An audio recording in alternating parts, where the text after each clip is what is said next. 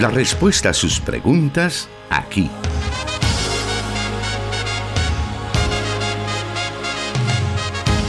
En Solución Bíblica. Comenzamos.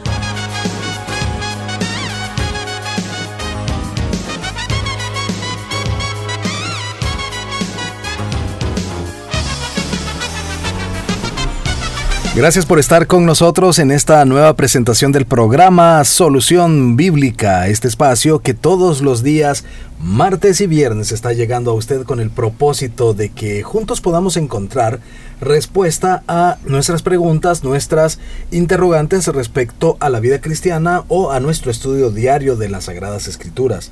Así que le invitamos a quedarse con nosotros en los siguientes minutos. Ya está con nosotros también el pastor Jonathan Medrano, a quien le damos la bienvenida. Gracias hermano Miguel. También un saludo muy especial a todos los que hacen su espacio para sintonizar este programa que se transmite desde los estudios de Plenitud Radio en la ciudad de Santa Ana. Gracias a nuestros hermanos y hermanas que también nos sintonizan a través de 100.5 FM Restauración y 1450 AM para San Miguel. También los que nos escuchan a través del 540 AM, la estación de la palabra y nuestros hermanos en la ciudad, en bueno, en Guatemala, ¿verdad? Sí, en el occidente de Guatemala, nuestros hermanos de la emisora Cielo FM. Gracias hermanos por hacer de este espacio de solución bíblica uno de sus preferidos dentro de la programación regular de estas emisoras. Ya llevamos pues algunos años presentando esta nueva generación de solución bíblica. Hemos escuchado muchos temas de los cuales hemos recibido luz a través de la palabra de Dios pero pues la palabra es interminable. Bueno, el caso es que tenemos miles de años eh, recibiendo esa inspiración, recibiendo esa, esa luz que la palabra de Dios ha otorgado, tanto pues en los tiempos de nuestro, los que nos precedieron, como ahora. La Biblia sigue siendo esa luz, ese, ese faro que nos ilumina, para que podamos tener claridad en nuestras decisiones, en nuestro andar por la vida. Así que, habiendo pues hecho eh, o dado ese saludo inicial, queremos eh, dar lectura a la primer pregunta para esta tarde, la cual nos dice así. ¿De dónde surge el término seno de Abraham? Bueno, el término hace referencia y se interpreta como regazo o estar alado y se traduce de varias palabras hebreas y una palabra en griego. En ambos casos y en los dos idiomas la imagen tiene una connotación muy tierna, de mucha calidez, de seguridad, de descanso o de alguien que es llevado al lado de una persona para recibir cierta eh, estabilidad emocional, espiritual, un descanso físico, un reposo de todo. Eh, hay algunas ideas en el Antiguo Testamento que nos dan como una luz de cómo los personajes del Antiguo Testamento veían con mucha calidez eh, este término de, de, el regazo o el seno. Por ejemplo, en Números capítulo 11, versículo 11 y 12, cuando Moisés de alguna manera muestra como cierta inconformidad por, por, alguna, por, una, por una especificación que el Señor le hace, eh, Moisés responde de la siguiente manera. Y Moisés dijo al Señor, ¿por qué has hecho mal a tu siervo? ¿Y por qué no he hallado gracia en tus ojos que has puesto la carga de todo este pueblo sobre mí? ¿Concebí yo a todo este pueblo? ¿Lo engendré yo para que me digas, llévatelo en tu seno, como lleva la que cría al que mama? A la tierra de la cual juraste a sus padres? Es decir, Moisés está mostrando su insatisfacción sobre la responsabilidad que él tiene que cargar. Pero dentro de esa descripción que él hace es interesante como él eh, menciona el aspecto de cargar con ternura al pueblo de Israel en su regazo o en su seno.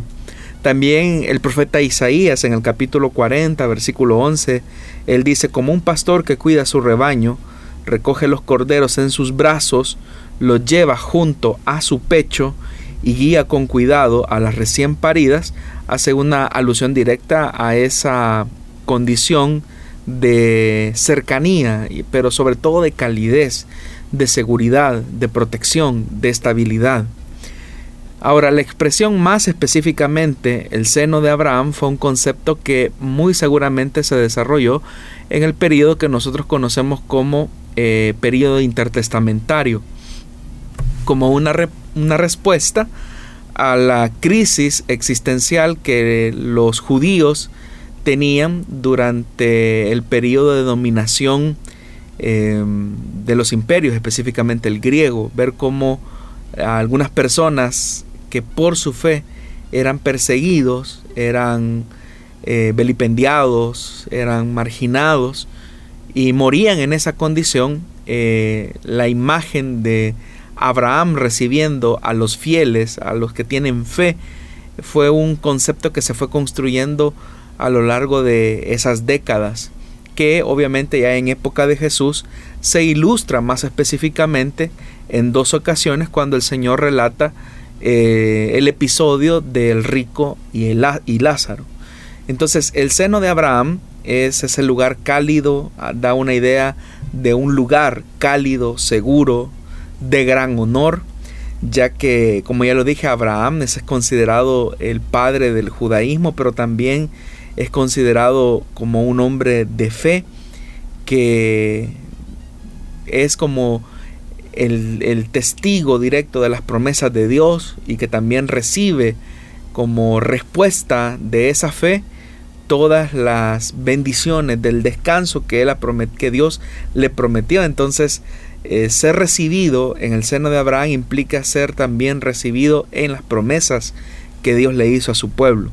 Por eso es que la construcción del relato que Jesús narró sobre la historia del rico y Lázaro presenta precisamente ese argumento, que un hombre rico que tenía todas sus posesiones materiales, ahora ha tenido que pasar a un lugar de tormento, donde lo que recibe es sufrimiento, pero en tanto que Lázaro, un hombre con muchas desventajas sociales, ahora es consolado en el seno de Abraham, es decir, está en un lugar de honor, en un lugar privilegiado.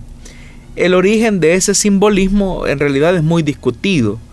Como ya lo dije, muy probablemente es, un concepto que se desarrolló en el periodo intertestamentario, pero que combina ciertos elementos culturales de esa época. Y es que cuando una persona tenía un banquete, una comida, las personas que se sentaban más cerca del anfitrión eran aquellos que gozaban de cierto privilegio, de cierta posición y de cierto afecto, de cierto amor por parte del que organizaba dicha comida. Es ahí donde relatos como por ejemplo cuando Jesús está con sus discípulos y se describe que el discípulo amado eh, se recuesta sobre el pecho de su Señor, es una imagen bastante poderosa de la cercanía que tenía este discípulo con el Señor y que expresa la cercanía, la confianza, la ternura, pero también expresa eh, la calidez. Y, entonces al ver esta construcción sobre la mesa, el banquete, los que son convidados y los que están más cercanos al anfitrión expresa, como repito, un reconocimiento también. Entonces, la imagen del seno de Abraham expresa seguridad, reconocimiento, eh, ser testigo de las promesas de Dios y por eso es que esa expresión eh, seno de Abraham tiene su origen muy seguramente en esas comidas que se tenían en el mundo eh, del siglo I. Hay que recordar que al igual que ahora, ¿verdad? Las comidas se hacen con personas que uno estima, eh, que uno tiene confianza o cierta cercanía, pero en el concepto oriental el, el, el tener una relación de confianza se traducía en con quién compartimos la mesa, con quién eh, partimos el pan. Entonces, porque la comida es ese momento de, de relación estrecha. Eh, así es que muy seguramente toda esta construcción eh, social fue la que le fue dando vida a ese concepto del seno de Abraham por el tema de la seguridad, la calidez, la, la protección y la provisión. Muy bien, habiendo escuchado la primera respuesta de esta tarde, vamos a irnos a una breve pausa, no sin antes agradecerle por estar ya conectado con nosotros a través de las redes sociales. Estamos en vivo a través de Facebook Live de las páginas de Solución Bíblica, Plenitud Radio y Misión Cristiana Elim en Santa Ana. Le invitamos a seguir compartiendo este programa.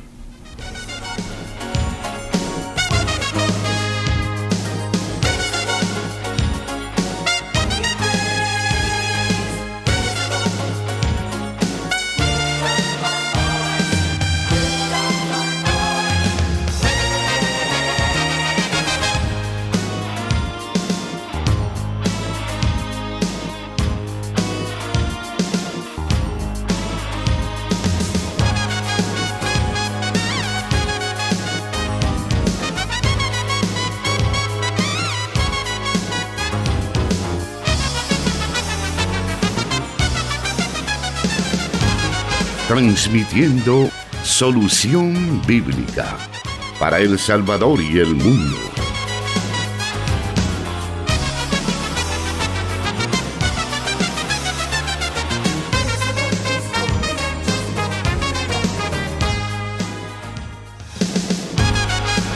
Continuamos esta tarde aprendiendo de la palabra de Dios y vamos a aprovechar muy bien este tiempo para ir a la siguiente pregunta que nos envía nuestra audiencia.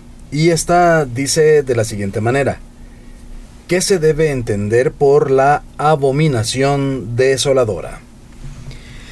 Bueno, desde una perspectiva más amplia, una abominación es algo que es aborrecible, como su nombre lo indica, abominable, repulsivo en función de sus propios valores culturales o religiosos, porque dependiendo de la sociedad, así se establecían como los parámetros de lo que era aceptado, sagrado y también de aquello que era inmundo.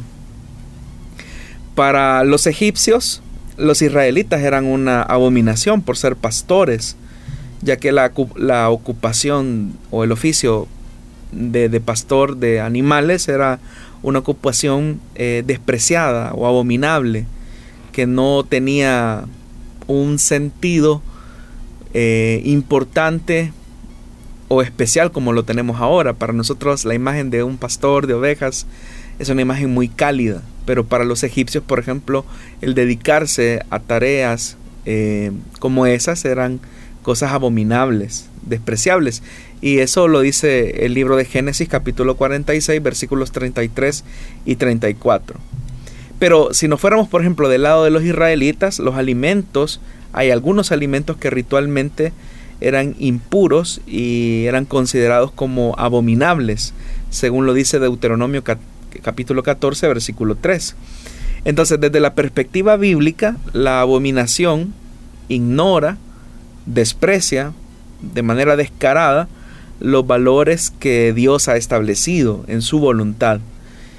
Esa acción abominable, es una afrenta, es un perjuicio en contra de la santidad de Dios, su soberanía como creador y sus propósitos expresados en la ley.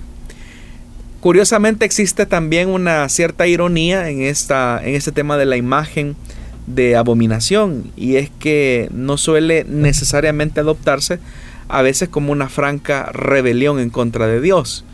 Si bien es cierto, sí tiene estos elementos de que de manera descarada se desprecian los valores de Dios, pero hay un elemento abominable que Dios también desprecia de aquellas causas o acciones que algunos hombres consideran que son justas o correctas. Incluso pudiera ser que el infractor eh, pueda considerar que lo que está haciendo es bueno, pero Dios lo ve como algo aborrecible, como algo abominable. Por ejemplo, los proverbios mencionan que el sacrificio de los impíos son abominación para el Señor. O la oración del infractor a la ley del Señor también es una abominación para Dios. O la balanza deshonesta es abominación delante de Dios. O incluso el que ofrece un sacrificio a Dios de baja calidad o con mancha también era una acción de abominación en contra de Dios. Todo esto es importante mencionarlo porque cuando llegamos a la expresión de abominación desoladora, la imagen tiene un recorrido histórico, teológico y escatológico, por el cual el concepto desprende toda una serie de, de detalles que hay que ubicarlos en cada momento.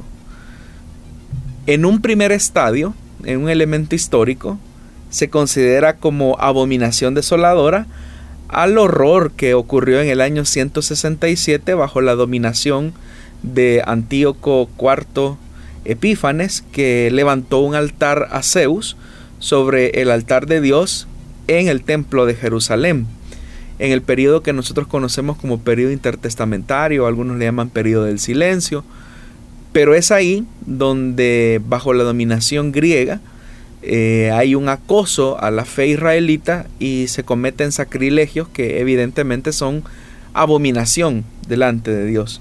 Y a eso hace una referencia también el profeta Daniel. Entonces, tanto para el judaísmo como después de esta época para el cristianismo, esa abominación marcó un precedente. Pero también hay otro elemento eh, abominable que se produce y es cuando se da lo que se conoce como la destrucción del templo de Jerusalén y la ciudad misma. Se ve detrás de ese suceso como una, un asedio diabólico, pagano, por tratar la manera de destruir la fe del pueblo judío y también, por qué no decirlo, la identidad en cierta medida de fe o la procedencia de fe del cristianismo se ve como un sacrilegio porque en realidad eh, Tito Vespasiano, quien es el que lleva a cabo eh, esa campaña militar hacia Jerusalén, eh, se ve como una ofensa a Dios porque es una usurpación de lo que se consideraba como sagrado y que no se podía tocar. Aunque en realidad Jesús ya había dicho algo acerca de eso y era que Jerusalén iba a pasar un momento de dificultad donde no quedaría piedra sobre piedra que no hubiese sido removida. Pero para la mentalidad judía eh, eso era una abominación que se estuviera destruyendo el lugar sagrado de la expresión judía. Y también los cristianos del siglo I lo veían así, como una abominación.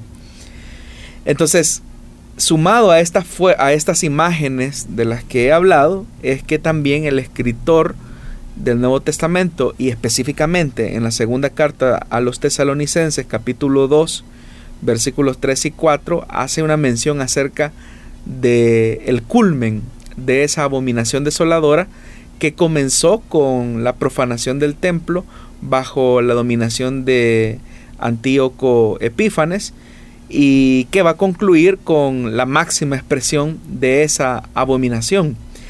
En, el, en, la segunda carta a los tesalonicenses, en el capítulo 2, versículo 3 y 4, el escritor dice, Nadie os engañe en ninguna manera, porque no vendrá sin que antes venga la apostasía y se manifieste el hombre de pecado el hijo de perdición, el cual se opone y se levanta contra todo lo que se llama Dios o es objeto de culto, tanto que se siente en el templo de Dios como Dios, haciéndose pasar por Dios.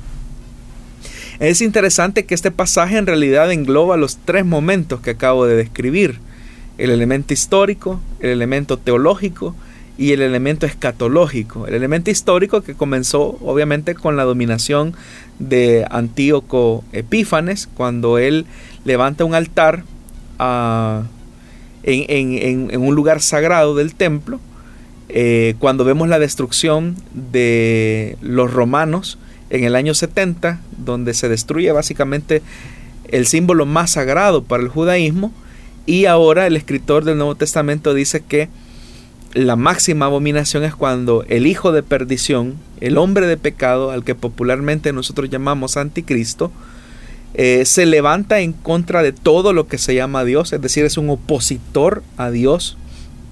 También se levanta en contra de todo aquello que es objeto de culto. Y dice que toma el atrevimiento de sentarse en el templo del Señor, haciéndose pasar como que si fuese Dios que es la máxima expresión de abominación. Entonces, todos estos elementos que acabo de escribir, el, histórico, el teológico y el escatológico, eh, básicamente nos hablan de ese concepto que se conoce como abominación desoladora, porque es como una expresión elevada del rechazo que se hace de Dios y de aquello que Dios considera como sagrado. Eh, cuando lo abordó el, el, aspecto histórico mencionó algunas que habían sucedido en el pasado, pero ¿existe todavía en el futuro este evento? Pues tal como lo señala el escritor de la segunda carta a los tesalonicenses, hay un evento que todavía está pendiente, ¿verdad? Y es el que se encuentra específicamente en este capítulo 2. Porque hablando acerca de esto, pues el escritor señala claramente eh, estos elementos como eh, previos a la, a la, venida del Señor. Entonces, eh, efectivamente, por eso yo decía que hay un, un sentido de reserva del texto cuando hacemos énfasis en el tema escatológico, es decir, el evento que está pendiente por venir. En realidad, hermanos, eh, al ver esto, pues uno entendería que todo aquello que se opone o que trata la manera de imitar a Dios, porque hay un elemento que es importante y que se destaca en el versículo 3 cuando habla de la apostasía. Ustedes saben que la apostasía no es otra cosa más que la acción deliberada de una persona que ha tenido algún conocimiento de la verdad de Dios, pero reniega de eso y rechaza públicamente eso. Entonces, hay un elemento, ¿verdad?, que, eh, que todavía está pendiente y, de hecho que estamos viviendo tiempos de apostasía. Todo aquello que se inclina a esa ruta de apostasía, eh, va en esa dirección de llegar al punto máximo que es el de la abominación desoladora, donde el hijo de perdición, como dice el escritor, ha de tomar una posición eh, con la única intención de engañar a los hombres, pero de manifestar su rechazo claro a la voluntad de Dios. Entonces sí, efectivamente hay un evento pendiente. Muy bien, vamos a una nueva pausa y vamos a volver en unos momentos también con algunos de los comentarios y reportes que nuestros oyentes nos hacen en las redes sociales.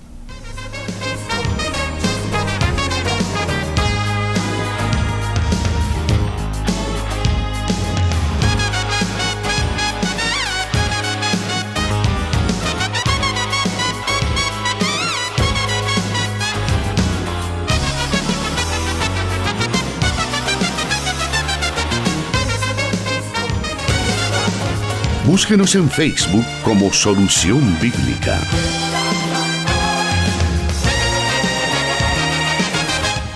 Vamos a irnos a la siguiente pregunta de esta tarde. Y nos dice así, ¿el bautismo es para perdón de pecados? Bueno, seguramente la pregunta del oyente surge por el texto de Hechos capítulo 2 versículo 38 cuando dice, y Pedro les dijo, Arrepentíos y sed bautizados cada uno de vosotros en el nombre de Jesucristo para perdón de vuestros pecados y recibiréis el don del Espíritu Santo. Como sucede con cualquier verso o pasaje aislado, discernimos lo que ésta enseña primeramente filtrándolo a través de toda la revelación de la Escritura, es decir, todo lo que la Biblia enseña. En el caso específico del bautismo y la salvación, la Biblia es clara en que la salvación es por gracia a través de la fe en Jesucristo, no por obras de ninguna especie, incluyendo el mismo bautismo. Si usted desea leer más de esto, lo puede leer en Efesios capítulo 2, versículos 8 y 9, donde el escritor claramente especifica que la salvación es únicamente por la gracia que se tiene en Jesucristo. Así que cualquier interpretación que llegue a la conclusión que el bautismo o cualquier otra acción son necesarios para la salvación en realidad es un alejamiento de la verdad bíblica, de lo que Dios enseña en su palabra. Entonces, ¿por qué algunos llegan a la conclusión que debemos de ser bautizados a fin de, de obtener la salvación o de ser salvos? Y toman como referencia el pasaje que recientemente acabo de citar del libro de Hechos. A menudo esa discusión sobre este pasaje eh, es importante que donde se fija una, tensión excesiva en, en, la palabra griega eis o eis para lo que nosotros traducimos para, es decir, cómo se, cómo se debe de entender para. Eh, e, e, ese, ese para que es como para perdón de vuestros pecados, como si estuviese diciendo que el bautismo es como el complemento o un elemento fundamental para recibir el perdón de pecados y por consecuencia la salvación. Aquellos que sostienen la creencia que el bautismo es requerido para la salvación, rápidamente señalan este verso y el hecho que dice, sed bautizados cada uno de vosotros en el nombre de Jesucristo para perdón de vuestros pecados, asumiendo que la palabra traducida para en este verso significa a fin de obtener. Sin embargo, tanto en griego como en español hay muchos usos posibles para la palabra para. Entonces, lo que en realidad una traducción más cercana a lo que el original dice eh, y como se debe entender es que en consecuencia de haber creído, en consecuencia de habernos arrepentido, creyendo en el nombre de Jesucristo, ahora debemos de ser bautizados. Entonces ahí el concepto cambia de manera distinta. Es tanto como que si dijéramos algo así como eh, tómese estas dos aspirinas para, dolor de, para el dolor de cabeza. No estamos diciendo que las aspirinas provocan el dolor de cabeza, sino que la, en consecuencia de que hay un dolor de cabeza, hay que utilizar este o tal medicamento. Entonces, el mismo sentido de la palabra para está haciendo una referencia directa a que como consecuencia directa de haber creído en Jesucristo y haber dado ese paso de arrepentimiento, ahora el Señor dice que un eh, paso subsiguiente es que una expresión pública y simbólica como lo es el bautismo es necesario como una plena identificación con una realidad espiritual que ocurrió eh, previo a ese acto simbólico. Entonces el bautismo en agua no es para perdón de pecados. El bautismo en agua es simplemente una señal, una expresión simbólica que expresa una realidad espiritual más profunda que ya sucedió en la vida del creyente en el momento que creyó eh, en Jesucristo, en el momento en el que se arrepintió de sus pecados. Ese milagro del nuevo nacimiento, es decir, la vieja naturaleza es crucificada juntamente con Cristo, es sepultada y ahora hemos resucitado a una nueva vida gracias a la obra regeneradora del Espíritu Santo y la acción salvífica de Jesucristo. Eso que ocurre en el momento en el que creemos en Jesús es lo que se manifiesta o se expresa de manera simbólica y pública a través de las aguas bautismales. Esto obviamente en ninguna manera le quita el mérito a la ceremonia del bautismo en agua, pero repito, el bautismo en agua solamente expresa una realidad eh, interna que los cristianos vivimos en el momento cuando pusimos nuestra esperanza en Jesucristo, el Hijo de Dios. Muy bien, y aprovechando este bloque vamos a, a avanzar con la siguiente pregunta que nos envían nuestros oyentes. Y esta nos dice así, porque los pastores no permiten que los jóvenes trabajen en nuevas formas de evangelizar, y quieren que sigamos usando las formas de su época en la actualidad. Bueno, cuando uno se identifica con una congregación local, hermano Miguel, eh, uno se identifica con la visión del el pastor que está al frente de esa obra. Porque es él el responsable delante de Dios de trazar la ruta que Dios ya previamente le determinó. Obviamente que esto no anula los aspectos de la creatividad, eh, las estrategias, la planificación, eh, la proyección que se debe de tener, porque es una combinación de dos elementos. Pero la responsabilidad de la visión evangelizadora eh, corresponde al pastor de la iglesia local. Obviamente que un pastor debe de ser un pastor contextual para la misión evangelizadora. Y cuando hablo de la contextualidad que debe de tener el ministro del Evangelio, me estoy refiriendo al hecho de predicar la enseñanza cristiana, anunciar la salvación que solamente se ofrece a través de Jesucristo entendiendo la realidad contextual que le rodea, entendiendo que hay una nueva dimensión, una nueva oportunidad, una nueva, un nuevo escenario que se abre frente a él para hablar acerca de Jesucristo. Entonces ahí donde es importante, ¿verdad? Eh, utilizar todos los, los, elementos, las herramientas posibles que, que Dios pues permita.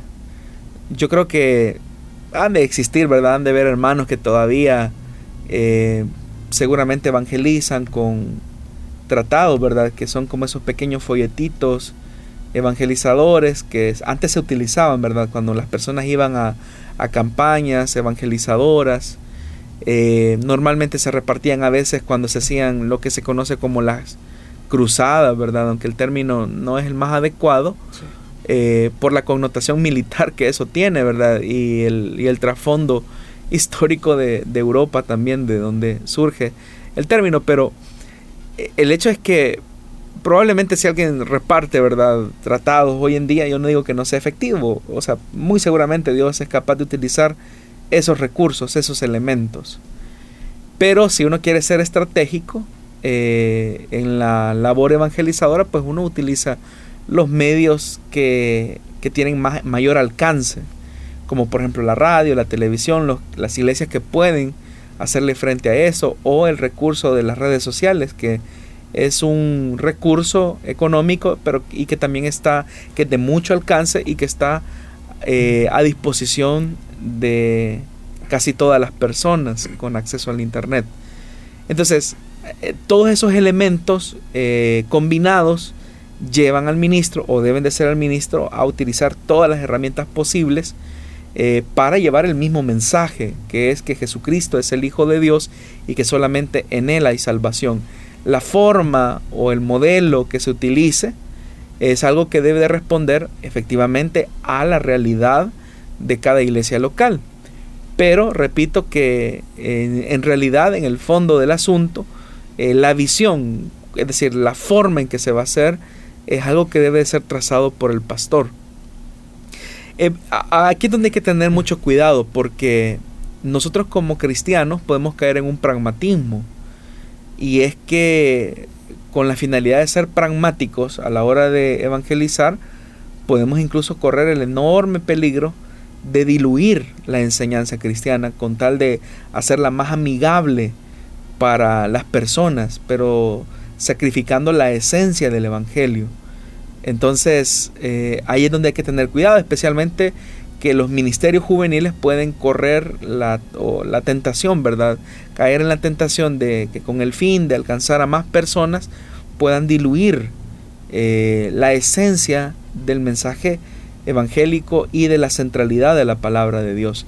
Es verdad que la forma de predicar puede ser múltiple y ahí donde se combina la creatividad, pero no sacrificando la visión que Dios le ha entregado a un líder de una iglesia local. Muy bien, haremos una nueva pausa en estos momentos, aún hay tiempo para seguir escuchando más preguntas y aprendiendo de la palabra de Dios en su programa Solución Bíblica.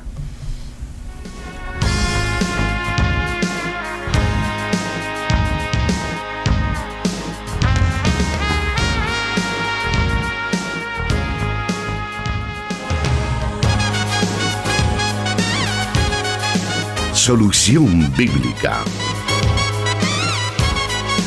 Puede escucharlo en SoundCloud.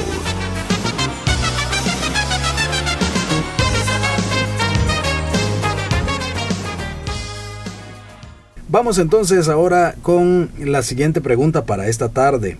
Y esta, más bien, es una persona que realizó una serie de preguntas. voy a leérselas, pastor, y a usted pues va a darle respuesta a cada una de ellas. La primera dice, ¿qué es el yugo desigual? Luego, ¿qué es la religión y qué es la fe? También, ¿cómo puedo estar seguro en mi caminar en la fe? Y la última o la penúltima dice, mi pareja tiene que compartir mi fe y por qué. Eso nos dice nuestro o nuestra oyente. Bueno, quizás es importante ir por partes. Cuando hablamos del concepto yugo desigual, nos estamos refiriendo específicamente a aquel término que el apóstol Pablo utiliza en la segunda carta a los Corintios, cuando él dice que no hay que unirnos en yugo desigual con los incrédulos. Pero ¿qué significa estar unidos en yugo desigual con los incrédulos? Habla de aquellas relaciones que son eh, bastante íntimas, como el matrimonio, incluso pudieran ser amistades muy estrechas o sociedades, relaciones comerciales muy estrechas en los que el creyente tenga que compartir elementos eh, de vida que son de mucha confianza. En un primer momento entonces está hablando de, las relaciones íntimas y relaciones, la relación más íntima entre seres humanos que puede existir es la del matrimonio. Entonces eso es el yugo, el yugo desigual sería tener una relación matrimonial o tratar la manera de entablar una relación matrimonial con una persona que es inconversa. Estamos hablando de una persona soltera que es cristiana y que quiere casarse con una persona que no es cristiana. Eso sería yugo desigual. Distinto a vivir en yugo desigual eh, porque una de las partes del matrimonio llega primero al conocimiento del Evangelio y el otro no. Entonces, es verdad, eh, el creyente ha nacido de nuevo, eh, pero su esposo no. Ahí es muy distinto porque ya estaban en una condición de casados, ya estaban en una condición de matrimonio cuando el Señor encontró a uno, pero el otro no. Entonces, eso es, ahí es vivir en una condición de yugo desigual, pero es una condición que ya el creyente tenía en el momento en el que creyó en Jesús. Pero en el caso de los solteros, la advertencia del escritor es que no se unan en yugo desigual. Para el cristiano, eh, que, es, que el Señor encuentra eh, en una condición de matrimonio y el esposo o la esposa no es cristiana, la Biblia incluso alienta al creyente para que no se separe. Porque, ¿qué sabe el creyente si a través de él eh, la contraparte va a conocer al Señor? Entonces, esto es importante que lo tengamos. La advertencia es para los solteros en el sentido de no buscar una relación matrimonial con una persona inconversa. Si ya el Señor lo encontró así, la Biblia especifica que no hay que procurar eh, la separación y el divorcio, porque no sabemos si Dios utilizará al creyente para eh, la conversión de su pareja. ¿Qué es la religión y qué es la fe? Bueno, al hablar acerca de religión, el concepto viene de una palabra en latín que se llama eh, que lo que significa es religare. Y al hablar de religar está hablando de algo que es muy propio, de algo que está ligado íntimamente. Por eso es que algunos, al, hacer una mención de la fe, eh, encuentran como sinónimos el uno del otro. Por nuestra comprensión evangélica, eh, la religión únicamente se determina como una identificación de la concepción espiritual o la fe de una persona. Pero la fe pura, estamos haciendo una referencia específicamente a la acción sobrenatural que solamente Dios puede hacer en la mente, en el corazón y en la voluntad de una persona a través de una experiencia que nosotros llamamos nuevo nacimiento y que no está dado por una identificación eh, religiosa o espiritual que una persona pueda hacer de una tradición específica de, fe, vamos a decirla así. Eh, la siguiente pregunta del oyente era cómo puedo estar seguro en mi caminar en la fe. Bueno, la vida cristiana es una vida de crecimiento, es una vida de progreso, es una vida que supone eh, una maduración. La meta del cristiano en realidad es llegar a la imagen de, del varón perfecto, lo que significa que como cristianos nuestra meta, nuestra medida es parecernos día con día a Jesús. Entonces, ¿cómo estar seguro de que usted está caminando en la fe? Compare sus frutos, eh, sus acciones a la luz de la vida de Jesús. Compare sus pensamientos a la vida de Jesús. Compare sus palabras a la luz de la vida de Jesús. Eso es importante. Em, si su pareja tiene que compartir su fe, depende. Eh, ya lo dije, si usted está casada o casado con una persona que no ha creído en Jesús todavía, usted puede ser el instrumento que Dios utilice para que su esposo o su esposa venga al Evangelio. Porque sabemos que la fe tiene un elemento muy personal. Es una experiencia personal que se tiene con el Señor. Y esta no es compartida por las relaciones filiales que uno pueda tener con una persona. Esta debe de partir de una experiencia personal con el Hijo de Dios. Pero que mi vida puede ser un instrumento para que una persona que no conoce del Señor llegue al conocimiento de la verdad. Ahora, si usted es una persona soltera y usted tiene una pareja, tiene un novio o una novia que no comparte su fe, en ese caso usted está en una condición de desobediencia porque usted está buscando eh, mantener una relación y proyectar una relación de futuro matrimonio con una persona a la que la Biblia dice que eh, claramente va a buscar una dirección distinta. No hay ninguna comunión entre la luz y las tinieblas, entre Cristo y Belial. Entonces, si usted es soltero y está construyendo una relación amorosa eh, con una persona no creyente, la Biblia le insta a que debe de tomar una determinación específica en identificación con Jesús.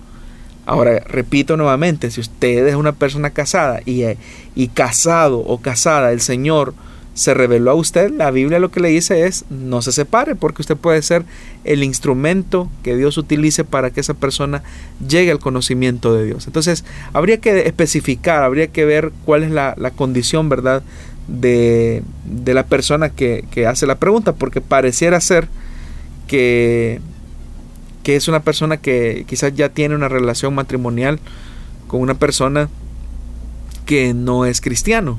Pero por eso he hablado de los, de los dos elementos. Muy bien, vamos esta tarde a aprovechar estos minutos que nos quedan para la siguiente pregunta, que es más bien un comentario, es un... Eh, eso no, nos explican una situación y dice así, Vivo luchando contra el hábito de la pornografía desde que era joven y soltero. Al momento presente estoy casado desde hace ocho años. Sin embargo, a pesar de que con mi esposa tenemos una vida matrimonial estable, en lo secreto sigo consumiendo material pornográfico y mi esposa no lo sabe. Me siento muy mal con Dios. Me siento mal cuando ejerzo mi privilegio dentro de la iglesia por esta situación en, la, en realidad no tengo la confianza de hablar con mi pastor. Siento que me quitaría mis privilegios y eso me pondría en una situación que alarmaría a mi esposa. ¿Qué debería de hacer? Bueno, en otras ocasiones, en otros programas hemos mencionado, ¿verdad?, que el matrimonio no resuelve las adicciones, a la pornografía, a la masturbación, no resuelve los problemas de inmoralidad sexual. Es verdad que el matrimonio busca preservar a las personas de todas estas situaciones, pero cuando existen hábitos que son muy arraigados en los comportamientos de las personas, si no se tiene una conciencia y un parámetro sobre el cual luchar en contra de estas conductas, se vuelve una tarea bastante difícil. Yo entendería que usted tiene un deseo sincero de romper eh, esos hábitos que viene arrastrando desde que era joven, desde que era soltero. Entiendo que usted desea hacer las cosas bien delante de Dios y por eso es que usted se siente motivado a, a escribirnos a este programa. Pero sí lamento bastante que usted no tenga la confianza necesaria con su pastor para hablar francamente con él. De hecho que los pastores estamos para escuchar a las ovejas, a las personas, a los miembros de la congregación y hacerlo con la madurez. O sea, una de las cosas que como ministros debemos de tener es la madurez para escuchar a las personas en sus luchas, con la intención no de denigrar, no de humillar, no de marginar, sino que al contrario de ayudar y de restaurar en aras de buscar su propio bienestar. También noto que a usted le preocupa lo que su esposa pueda pensar acerca de usted o el riesgo de la de, poner en peligro su relación matrimonial. El problema es que ya está en un riesgo, o sea, sin que se dé cuenta, usted ya está en un peligro, usted está poniendo en, su, en peligro su matrimonio, porque el hábito eh, es tan adictivo que poco a poco puede ir despersonalizándolo al punto de, de caer en una crisis espiritual todavía más profunda. Pero hay esperanza. Una de las cosas que usted debe de hacer y debe de entender que siendo que es un hábito aprendido, una de las cosas que debe de hacer es que debe de sustituir el hábito por otro. Debe de entender que eh, por sí solo no va a salir adelante, necesita ayuda. Entonces yo le animaría que si no tiene confianza con su pastor, al menos busque a un hermano maduro en la fe, donde usted pueda rendir cuentas, donde usted pueda eh, buscar ayuda. Solo el hecho de buscar ayuda, solo el hecho de expresarlo, ya es un primer paso para romper ese hábito. Cuando nosotros lo ocultamos porque creemos que es algo que solamente a nosotros nos pasa y que seguramente yo estoy viviendo esta situación solo, es cuando el diablo aprovecha, eh, el mundo aprovecha para aislarlo más, para que ese sentimiento de culpa siga creciendo y el rompimiento de ese mal hábito eh, se ve como lejano en el horizonte. Entonces yo le animo a que busque una persona madura en la fe, busque una persona a quien usted le pueda confesar esto, y le puede ayudar. Solo el hecho que le escuche ya es un primer paso. Pero también es importante, hermano, que comience a romper todas aquellas fuentes de pecado. Es decir, identifique usted en qué momentos específicamente se presenta la tentación, en qué circunstancias se presenta y cuáles son las fuentes de origen de ese pecado. Si por ejemplo usted es una persona que acostumbra a estar a altas horas de la noche con su dispositivo o su computadora a solas y ahí usted se expone a imágenes o material con contenido pornográfico, lo ideal sería, por ejemplo, que usted eh, tenga, no utilice el dispositivo eh, a esas horas de la noche, si utiliza la computadora, evitar estar a solas. Es más, entre más expuesto puede estar frente a su esposa o su familia, ese va a ser un recurso importantísimo que de alguna manera le va a ayudar a contener ese hábito. Es decir, llegar al punto incluso de, no tener eh, cualquier fuente de origen de pecado sería un elemento también importante. Así que le animo para que busque ayuda. Eh, usted puede salir adelante. No le estoy diciendo que la tentación se va a eliminar, lo que sí le estoy diciendo es que tomado de la mano de Dios, sustituyendo los hábitos por otros y cortando de raíz el origen de ese pecado o las circunstancias que permiten que ese pecado se manifieste, le aseguro que usted pronto podrá eh, dominar esa condición que viene arrastrando desde su soltería.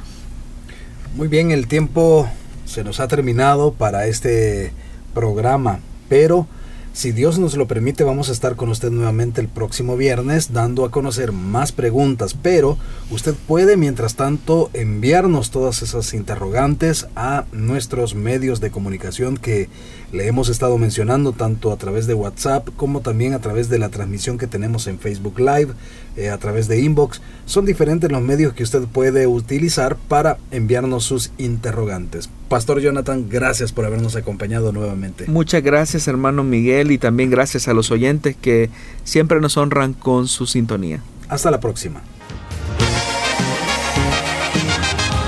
Dios da la sabiduría y el conocimiento Solución Bíblica. Hasta el próximo programa.